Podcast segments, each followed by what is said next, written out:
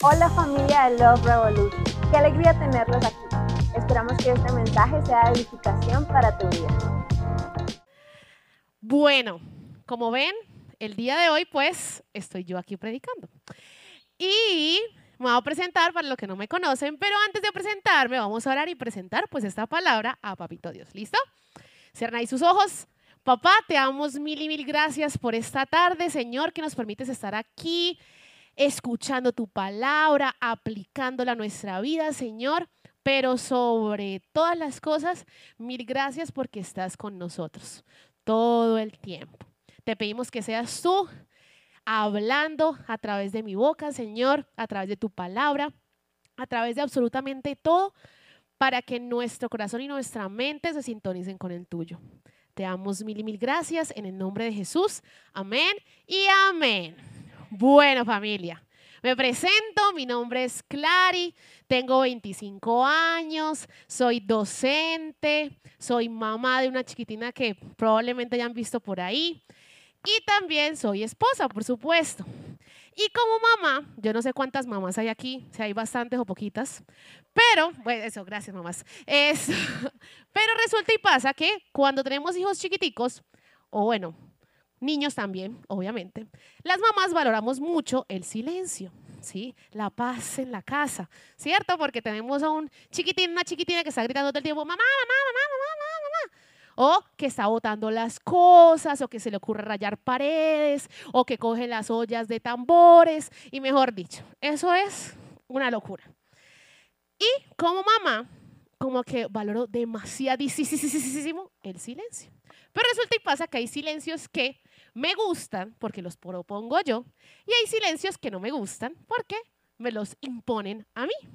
Y les voy a dar tres ejemplos y usted me va a decir sí o no. El primer silencio que yo propongo es cuando yo decido tener mi tiempo con Dios, cuando mi esposo está dormido, cuando mi hija está dormida, cuando solo se escuchan los carros y eso en la madrugada que pasan por la casa. Ese silencio es hermoso porque uno está así todo, ah, paz y tranquilidad. El segundo silencio que me gusta mucho es cuando yo decido guardar silencio en una discusión. Porque probablemente lo que salga de mí como que no le va a ser tan bueno a la otra persona. Entonces yo decido guardar silencio y ese silencio también me gusta. Y el tercer silencio que me encanta es cuando decido apagar mis oídos a X o situación. Yo no sé si usted también lo hace, pero cuando estoy abrumada, cuando hay una situación que no me gusta, yo como que cierro mis oídos y ya. Pero aquí está la vaina. Y es que hay silencios que me imponen y que no me gustan. El primero, yo creo que aquí todos lo hemos vivido, y es cuando se acaba el tema de conversación, ¿cierto? Y se produce un silencio incomodísimo, uno queda como, bueno, muchas gracias, hasta luego, ¿cierto? Ese es un silencio súper, ultra, mega, hiper incómodo, ¿cierto? El segundo silencio que no me gusta es cuando alguien guarda silencio y no decirme las cosas. O sea, yo tengo doble moral, porque claro, yo sí me puedo guardar silencio, pero otra persona no se puede guardar silencio. Y el tercer silencio que para nada me gusta y el que más me cuesta es cuando llevo rato orando por algo y lo que recibo por parte de Dios es silencio. Y ese es el silencio que más me cuesta aceptar. Y entonces me siento como David. Resulta y pasa que David escribió el siguiente salmo y usted me va a decir, sí, ¿se siente identificado o no con este salmo? Está en Salmos 22, 1 y 2. Yo lo tengo en la nueva traducción viviente. Y dice, Dios mío, Dios mío, ¿por qué me has abandonado? ¿Por qué estás tan lejos cuando gimo por ayuda? Cada día clamo a ti, mi Dios, pero no respondes. Cada noche levanto mi voz pero no encuentro alivio. Entonces, ¿cuántos ha sentido así algunos en la vida que uno dice, pero Jesús, llévame por favor, ya no aguanto más, ¿sí? O sea, de verdad, ya no puedo más. Y resulta y pasa que hay algo muy curioso en este salmo, y es que estas son las mismas palabras que utiliza Jesús cuando está siendo crucificado. Dios mío, Dios mío, ¿por qué me has abandonado? Y entonces, en este momento, hay algo que yo llamé silencio divino. Y no porque sea hermoso y precioso el silencio, sino porque viene de parte de Dios. y la oración se siente fría, se siente que no va a ninguna parte, la Biblia se siente como que eso como un libro más, como eso para qué sirve, ¿sí? Uno se siente abandonado, solo, súper vulnerable. Pero resulta y pasa que este último mes he aprendido algo y por eso titulé la predica del día de hoy, ¿qué pasa cuando Dios guarda silencio? Y para empezar este momento, esta predicación, quiero preguntarles, ustedes sean sinceros con ustedes mismos. ¿En todo su corazón ustedes creen que de verdad cuando Dios no responde es porque se cogió las maletas y se fue de su vida? Pues yo sinceramente creo que no. o sea, yo digo, bueno, listo. Probablemente esté ahí, pero esté callado. Yo en mi corazón realmente siento que Él no coge las maletas y decide, no, pues me voy de la vida de Clara y no vuelvo jamás en su vida. No. Entonces, resulta y pasa que leí un libro que me encantó y se llama Incendiario y es de un autor eh, es que mexicano, español llamado Itiel Arroyo. Y él describe un momento que me pareció muy chévere y por eso se los voy a ilustrar. Y es, describe a Dios como un cirujano. Y dice que este cirujano, todos sabemos que hacen los cirujanos, ¿cierto? Que es operar. Y está en, imagínense a Dios en su mesa de operaciones con su gorrito de cirujano. Y imagínense a cada uno de ustedes en la mesa del quirófano. Y está su corazoncito, ¿sí? Y está ahí nuestro corazón, mi corazón en este caso. Y Dios lo está operando a corazón abierto. ¿Ustedes cómo creen que está el quirófano? ¿Con mucho ruido, mucho ruido? ¿O está en silencio? Porque es una operación muy delicada.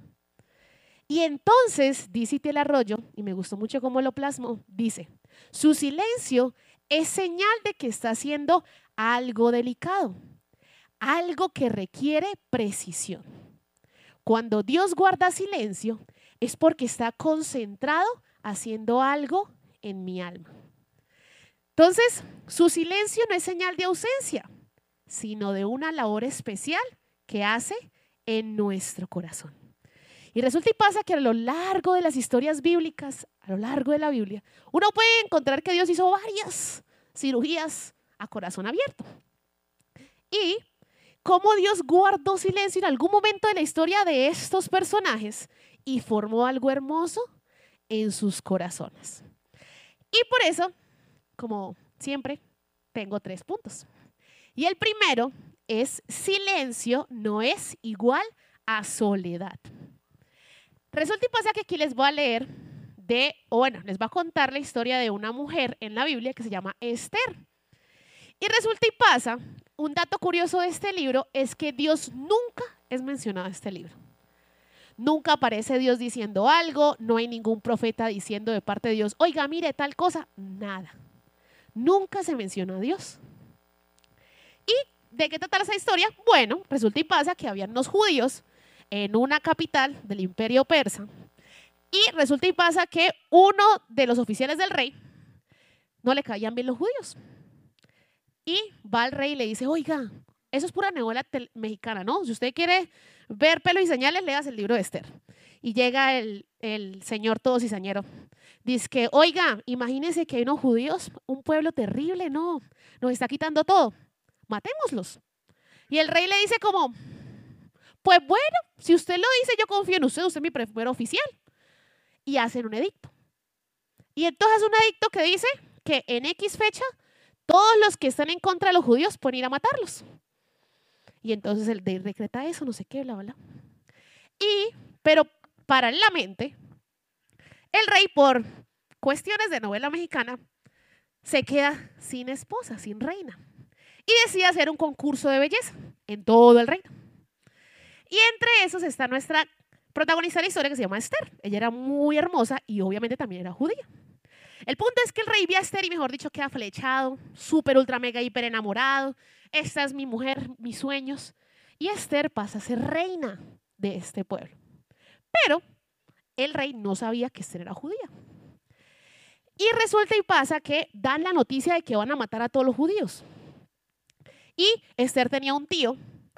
Y el tío, pues Esther lo ve de lejos y está así todo demacrado, súper triste, porque obviamente iban a morir. Y Esther le pregunta como, oiga, vaya, pregúntele a mi tío Mardoqueo ¿por qué está así de triste? ¿Qué pasó? Y Esther le dice lo siguiente, lo encontramos en Esther capítulo 4, del 13 al 17. Dice, Mardoqueo le envió la siguiente respuesta a Esther. No te creas que por estar en el palacio escaparás cuando todos los demás judíos sean asesinados. Si te quedas callada en un momento como este, el alivio y la liberación para los judíos surgirá de otro lado, pero tú y tus parientes morirán. ¿Quién sabe si no llegaste a ser reina precisamente para un momento como este? Entonces Esther envió la siguiente respuesta a Mardoqueo. Ve y reúne a todos los judíos que están en Susa, el lugar donde estaban, y hagan ayuno por mí. No coman ni beban durante tres días, ni de noche ni de día. Mis doncellas y yo haremos lo mismo. Entonces, aunque es contra la ley, entraré a ver al rey. Si tengo que morir, moriré. Así que Mardoqueo se puso en marcha e hizo todo tal como Esther le había ordenado. Resulta y pasa que Esther dice que pues si tiene que morir, morirá, porque era ley que uno no se podía presentar frente al rey sin que el rey lo llamara. Y le dicen a Esther, bueno, vaya, mijita, interceda por nosotros. Y Esther, pero me van a matar. o sea, ¿por qué voy a ir a interceder? Pero Mardoqueo la anima y ella responde a esto. Y aquí hay algo muy curioso porque Dios nunca les dice nada, Dios nunca aparece como les digo en la historia, pero ella sabía que no estaba sola y sabía a quién debía acudir en un momento tan terrible como el que estaba viviendo. Y aunque Dios no se ha mencionado, sus huellas están por todas partes en la historia. Y lo podemos ver en los pequeños detalles. Y yo creo que nuestra vida se parece mucho a la de Esther. Porque si ustedes se dan cuenta, nosotros no tenemos, como en ese entonces, profetas que eran la voz del Señor así, mejor dicho, ¿sí? O jueces en la época de los jueces, o reyes en la época de los reyes, sino que estamos aquí escuchando lo que Dios tenga que decirnos. No tenemos a alguien que habla y se para. Bueno, obviamente tenemos a los pastores y todo esto, pero tenemos acceso directo a Dios. Y muchas veces o casi nunca escuchamos la voz audible de Dios, o sea, que Dios literal se nos para que diga, hola, venga esto, haga esto, ¿sí? Hay personas que les pasan y muy pocas veces ha pasado. Pero sí podemos ver a Dios si estamos muy atentos, podemos ver la firma del autor en cada hora de nuestra vida. Y por eso el silencio no es soledad. Porque así como Esther fue tomada, fue formada en su propósito en medio del silencio de Dios, asimismo en el silencio del quirófano es donde Dios prepara nuestros corazones para que cumplamos su propósito. Segundo punto,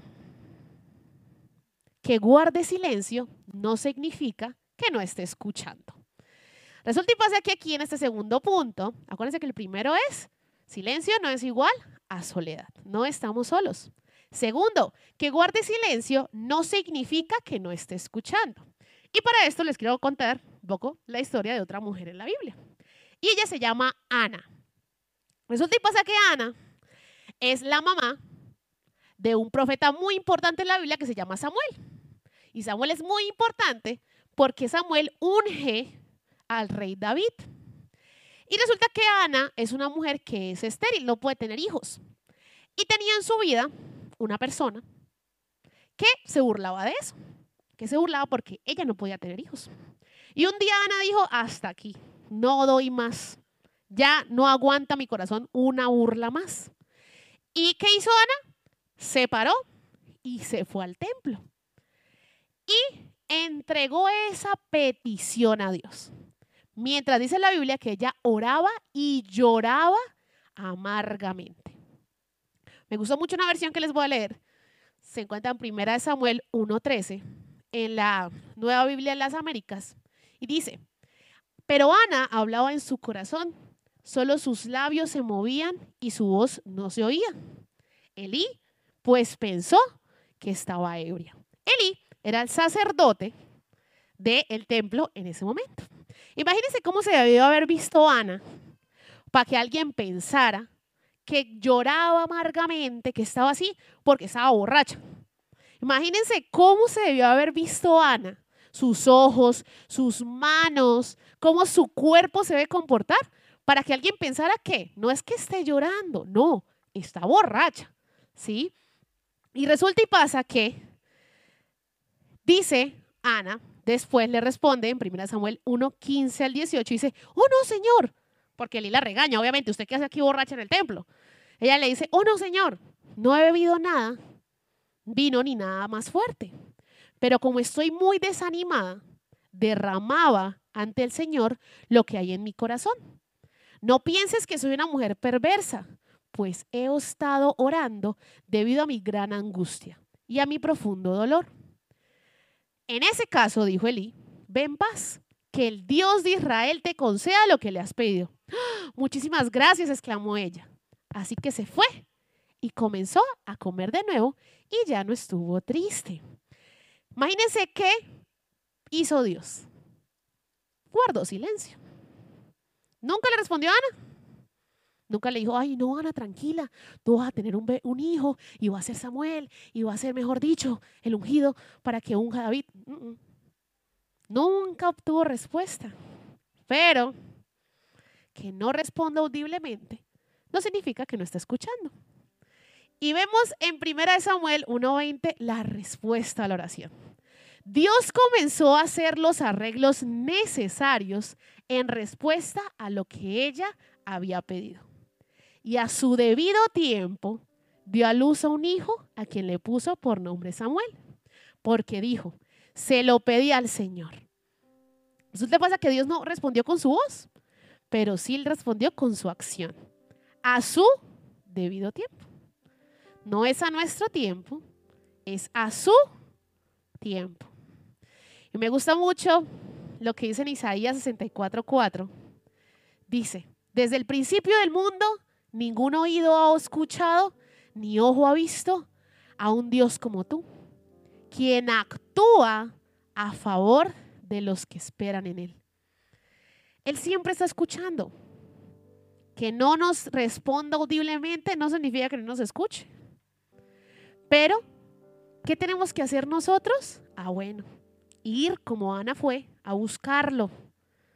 Así como Ana se paró del lugar donde estaba, de la voz tan abrumadora que tenía, de las burlas que entraban a su vida, ella dijo, listo, me alejo de esto, voy al templo, que es donde voy a encontrar a Dios, derramo mi corazón, porque sé que Él me está escuchando. Ahora, ¿qué deberíamos hacer nosotros? Exactamente lo mismo. Que en esos momentos cuando nos abrumamos, cuando nuestra cabeza no da más, cuando queremos decir, Señor, ya, hasta aquí la doy, debemos ir, ¿qué? Ah, a Él, derramar nuestro corazón.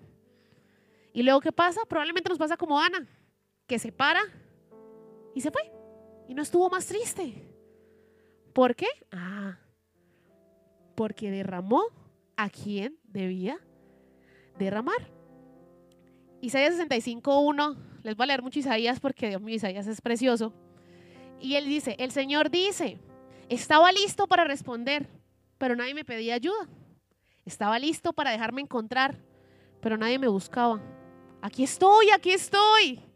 Dijo, dijo dije, perdón, a una nación que no invocaba mi nombre. Que guarde silencio no significa que no esté escuchando. Y es en el silencio donde Dios ve nuestra fidelidad. Él está ahí diciendo, oigan, me pueden encontrar, oigan, yo estoy aquí, los estoy escuchando. No están solos. Aquí estoy, aquí estoy. La pregunta es, ¿estamos yendo a Él? ¿Estamos acercándonos realmente a Él? O por el contrario decimos, ay, bueno, Señor, sí, gracias, muy amable, eso está allá. Y seguimos de largo con nuestras vidas. Debemos entender que Él dice, aquí estoy. Pero ¿qué tenemos que hacer nosotros? Ir a buscarlo. Eso es lo que nos invita nuestro segundo punto. Y nuestro tercer punto dice, el silencio prepara el camino. ¿Quiénes de aquí trajeron Biblia física? Dios mío, Señor Jesucristo. Muy bien a los que trajeron Biblia física. Usted me hace el favor, y si no, los que están en la casa me hacen esta tarea. Usted va a ir a, les voy a mostrar la, la página más impresionante de la Biblia. Para mí, ¿no? Les voy a decir por qué. La página más impresionante de la Biblia es esta, que dice Nuevo Testamento. ¿Sí? Separa el libro de Malaquías, que es nuestro último profeta en el Antiguo Testamento, y el libro de Mateo, que es cuando empieza todo lo que tiene que ver con Jesús. ¿Y por qué es la página? Es solamente una, no es nada más. Miren, es así delgadita. Más importante de la Biblia. Resulta y pasa que entre Malaquías y desde que se empieza a decir que Jesús viene hasta Juan el Bautista, hubo 400 años de silencio. Dios no le habló absolutamente a nadie. No había un ungido, no había un profeta, no había absolutamente nadie que fuera la... Nadie. Imagínense, el pueblo de Israel estaba acostumbrado a que desde el principio había alguien que les hablaba de la ley de Dios, siempre. Ahora, bueno, listo. Después vinieron los jueces, Moisés, los jueces, los reyes, los profetas. Había siempre alguien que les hablaba de Dios. No se supo de Dios. Dios no le habló absolutamente a nadie. Por 400 años. Y ellos se callan otro una semana y es como, Señor, ya no me amas, ya no me quieres. ¿Qué dice Señor? ¿Cierto? Y Israel le cayó por 400 años. Yo siempre que pienso en eso digo, Señor, pobrecitos, ¿de verdad pensarán que de verdad los ignoraste o que los abandonaste? Pero resulta y pasa que estaba guardando silencio porque él estaba todo para un cambio nunca antes visto en la historia de la humanidad. Y es la promesa cumplida, el Mesías. Llegaba. ¿Y por qué? Ah, bueno, porque en el silencio del quirófano para nuestro corazón para el cumplimiento de sus promesas. Lo que Dios promete lo cumple, pero a su debido tiempo. ¿Por qué? Porque nuestro corazón probablemente no esté preparado para recibirlo. Que guarde silencio. Primero, no estamos solos. Segundo, no significa que no esté escuchando. Y tercero, es porque está preparando el camino. ¿Las promesas que hacen? Fácil. Traen la gloria y la honra a Él. Esas promesas a la tierra. Ahora, para responder la pregunta del inicio. ¿Qué pasa cuando Dios guarda silencio? Ah, bueno.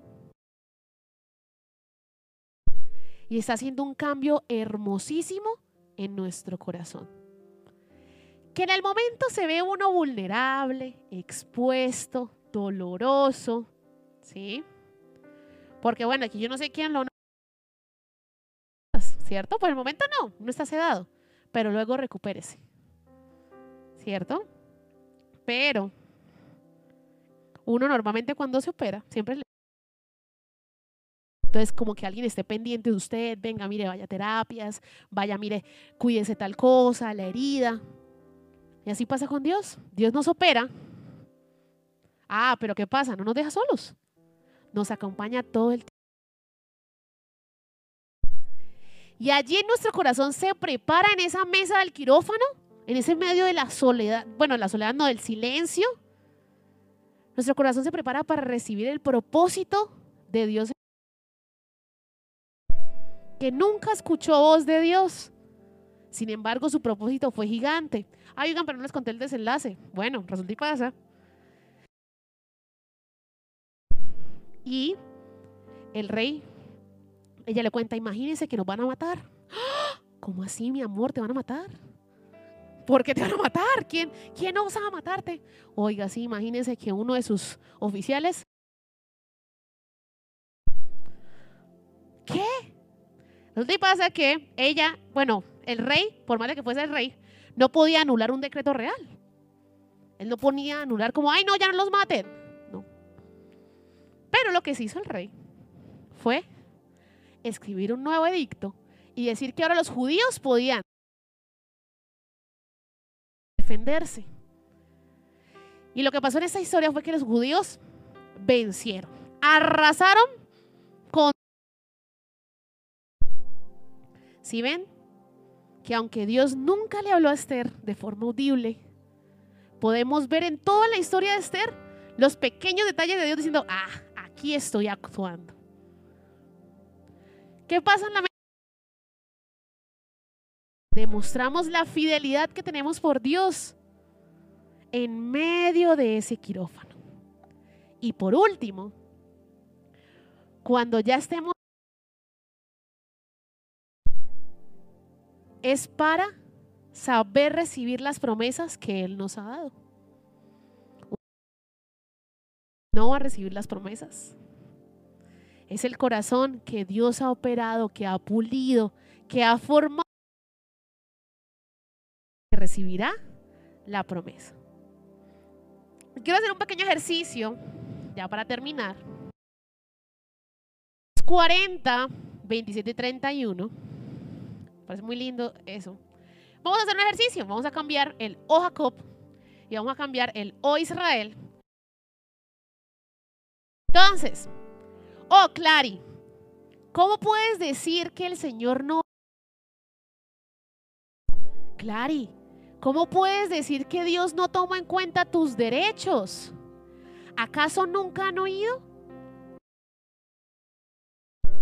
El Señor es el Dios eterno, el creador de toda la tierra. Cansa. Nadie puede medir la profundidad de su entendimiento.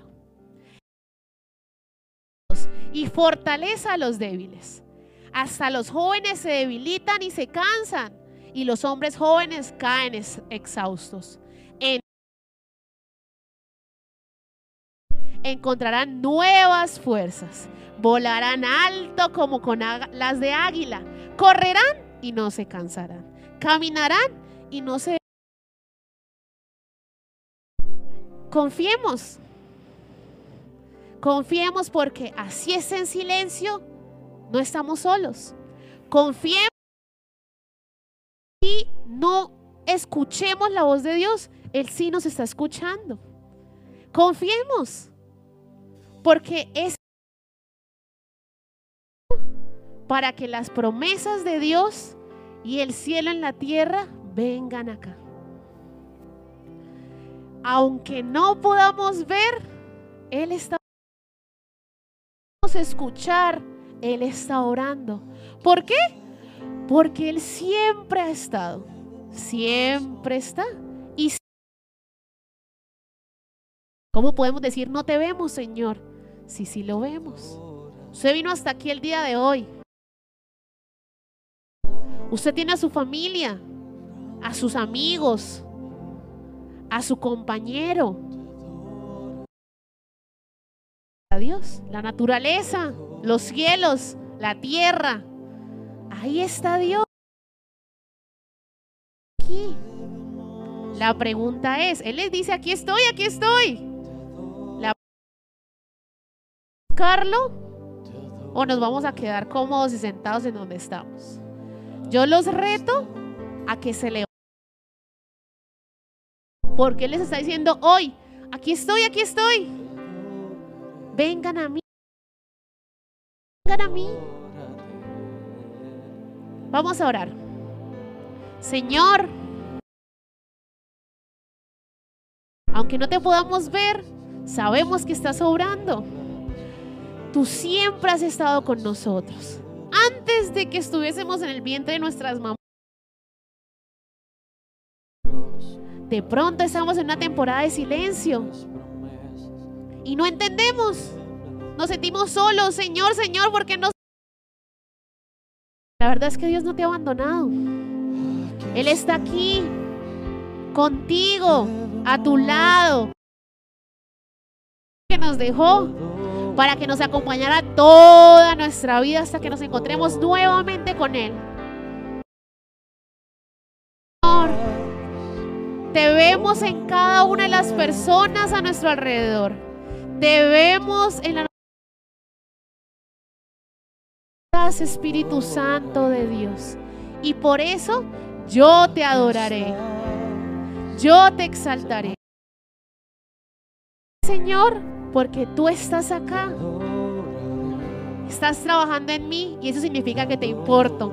Significa que soy importante. Te presento mi corazón.